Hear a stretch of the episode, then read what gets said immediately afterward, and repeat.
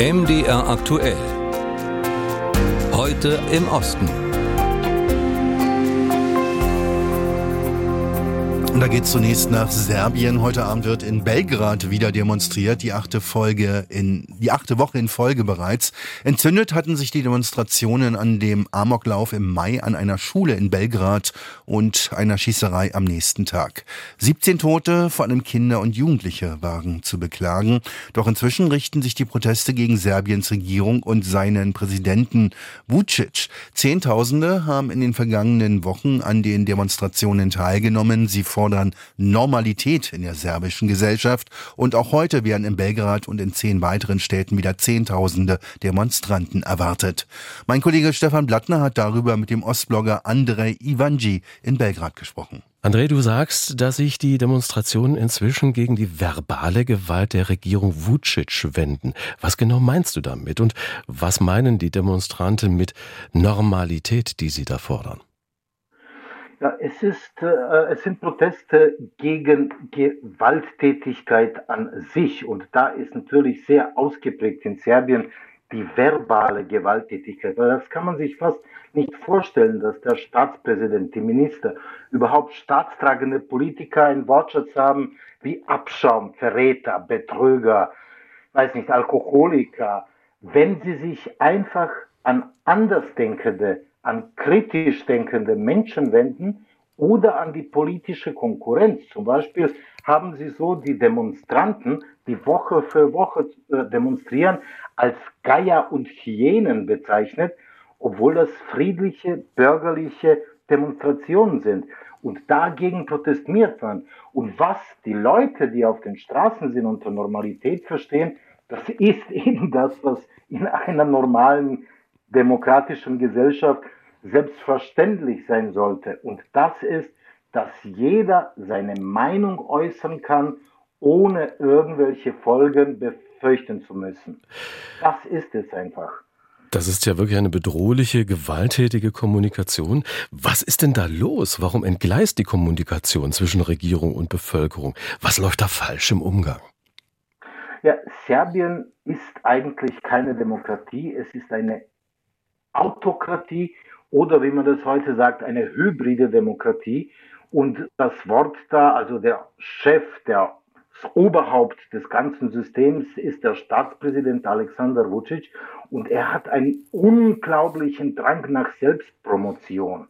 Das heißt, er tritt andauernd im Fernsehen auf. In einem Jahr waren das 300 direkte Ansprachen, wie er das meint, des Präsidenten an sein Volk.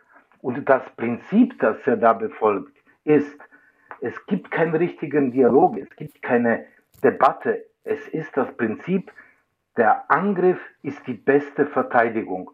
Und das ist sehr aggressiv, das, das führt wirklich zur, zur Gewalttätigkeit auf und vor allem, es spaltet die Gesellschaft. Serbien ist wirklich eine gespaltene Gesellschaft. Es gibt keinen Dialog. Es gibt keinen Dialog, äh, sagen Sie. Es gibt jetzt Zehntausende, die sich gegen diese gewalttätige Kommunikation auch stemmen. Wer sind denn diese Zehntausende, die sich da dennoch trauen, die zu diesen Demonstrationen gehen? Wer unterstützt sie? Sie unterstützen sich, würde ich sagen, selbst. Denn äh, zwar sind es einige Oppositionsleader, die diese Demos organisieren, aber sie halten sich im Hintergrund und die Bürgerinnen und Bürger, die da jede Woche demonstrieren gehen, sind nicht da, weil sie aufgerufen werden von Oppositionsparteien, sondern weil sie das Gefühl haben, irgendetwas selbst unternehmen zu müssen gegen die Zustände in dieser Gesellschaft. Und man merkt, es sind sehr viele junge Menschen, Schüler, Studenten, das ist ein großer Unterschied zu anderen Demos in den vergangenen, sagen wir mal, einem Jahrzehnt. Und äh, diese Demonstrationen sind auch interessant, weil sie werden, obwohl sie für Demokratie sich äußern und für demokratische Zustände, sie werden nicht vom Westen unterstützt. Sie haben keine Unterstützung aus der EU oder USA oder aus Deutschland, weil denkt man sich in der EU, denkt man sich in Washington, es gibt so viele Krisen, vor allem die Kosovo-Krise und dann auch der Krieg in der Ukraine, wo Serbien immer noch keine Sanktionen eingeführt hat gegen Russland. Und man will die Lage nicht komplizieren. Das heißt, diese Demonstrationen sind man könnte fast sagen, autochton. Sie sind selbstständig und allein und es sind wirklich die Bürgerinnen und Bürger, die das alles tragen. Keine Oppositionsparteien, keine Unterstützung aus dem Westen. Sagt André Ivanji in Belgrad. Mit ihm hat mein Kollege Stefan Blattner gesprochen. In der Slowakei steht dem öffentlich-rechtlichen Rundfunk eine historische Änderung bevor. Ab Juli wird die Rundfunkgebühr abgeschafft und abgelöst durch eine staatliche Direktzahlung. Das hat das Parlament in Bratislava direkt vor der Sommerpause beschlossen und damit im letzten Moment, denn die Haushaltsabgabe entfällt schon ab Juli. Die Höhe des neuen Budgets war lange umstritten. Aus Bratislava Marianne Allweis. Lubosch Machai kann erstmal aufatmen. Der Generaldirektor des öffentlich-rechtlichen Rundfunks in der Slowakei hatte schon nach Überbrückungskrediten Ausschau gehalten. Doch nun steht die künftige Finanzierung. Es ist nicht viel, vor allem was den Investitionsstau betrifft. Was aber das Programm angeht, so können wir den Erhalt und auch den Einstieg in Zukunftsprojekte garantieren. Ex-Regierungschef Eduard Hegger hatte vorgeschlagen, den öffentlich-rechtlichen in der Slowakei Türkei jährlich eine Summe in Höhe von 0,15 Prozent des BIPs aus dem Staatshaushalt zu zahlen. Einige Abgeordnete hatten 0,19 Prozent gefordert, jetzt werden es 0,17 Prozent sein. Zusammen mit Werbeeinnahmen sind das 180 Millionen Euro für vier Fernsehkanäle und elf Radioprogramme, deutlich mehr als bisher. Die Rundfunkgebühr betrug pro Haushalt nur 4,64 Euro. Um zu überleben, musste Generaldirektor Machai jedes Jahr beim Finanzminister um Zuschüsse betteln, erklärt der parteilose Abgeordnete Christian Tschechowski.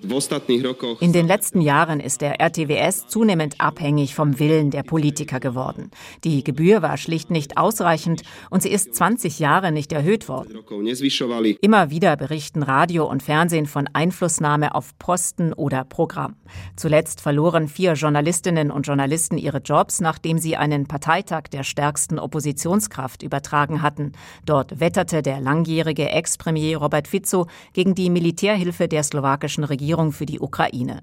Fünf Jahre nach dem Mord an dem slowakischen Journalisten Jan Kuciak und seiner Verlobten hat das Land im aktuellen Ranking der Pressefreiheit zwar Deutschland überholt.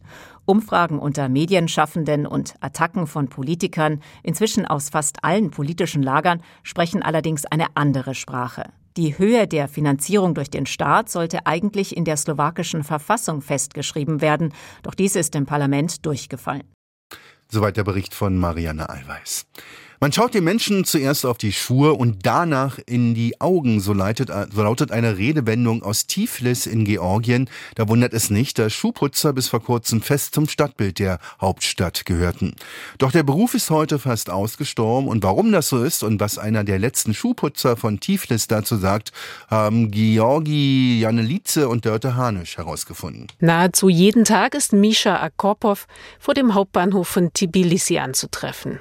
Er sitzt auf einem abgewetzten Stuhl, vor sich den erhöhten Hocker für die Kundschaft und er sorgt dafür, dass seine Kunden mit sauberen Schuhen durchs Leben gehen. Während er mit routinierten Bewegungen die Schuhbürste führt, hält er gerne ein Schwätzchen. Aber ich mag es nicht, wenn die Kunden über ihre Probleme sprechen. Es macht mich traurig und meinen Tag kaputt. Ich mag die freundlichen Kunden, die über ihre guten Taten sprechen und stolz sind. Misha selbst ist stolz darauf, dass er sogar einen echten Fußballstar als Stammkunden hatte. Wladimir Worwa Gutsajew, der 1981 mit Dynamo Tbilisi den Europapokal der Pokalsieger gewann. Und der mir immer über seine Erfolge und Auslandsreisen erzählt hat. Es hat mir immer Spaß gemacht, mit ihm zu reden. Dieses Geschichtenerzählen war ein wichtiger Grund, warum die Schuhputzer um das Jahr 1900 herum so gerne aufgesucht wurden, dass sie fest zum Stadtbild von Tbilisi gehörten sagt der Ethnologe und stellvertretende Direktor der Georgischen Nationalbibliothek Miran Kositashvili. Die Schuhputzer haben immer unheimlich viele Informationen vom Kunden gesammelt und mit ihnen zu sprechen war eine sehr angenehme und praktische Sache. Sie zählten zu den ersten, die tägliche Stadtnachrichten erhalten haben. Doch die Zeiten ändern sich. Für die täglichen Nachrichten gibt es heute Smartphones. Der Bedarf an Schuhputzern lässt mit der Änderung des Geschmacks und des Kleidungsstils nach. Und in fünf bis zehn Jahren wird er ganz aussterben. Es gibt nur noch ein paar Schuhputzer in der Stadt, aber sie haben eher eine symbolische Funktion. Das merkt auch Misha deutlich. Immer weniger Menschen nehmen seine Dienste, einmal putzen kostet umgerechnet 80 Cent, in Anspruch. Oft sitzt er stundenlang herum, zur Untätigkeit verdammt. Früher haben sich auch Studenten hingesetzt, um mit geputzten Lederschuhen zur Uni zu gehen. Es kamen auch die Schüler der oberen Klassen, aber jetzt tragen sie alle teure Sportschuhe. Kein Bedarf an Lederschuhen. Selbst ich trage Sportschuhe, weil sie bequem sind. Seit 30 Jahren ist der 74-jährige Misha nun im Geschäft. Davor war er Lkw-Fahrer, doch der Wirtschaftsumbruch nach dem Zerfall der Sowjetunion zwang ihn umzusatteln.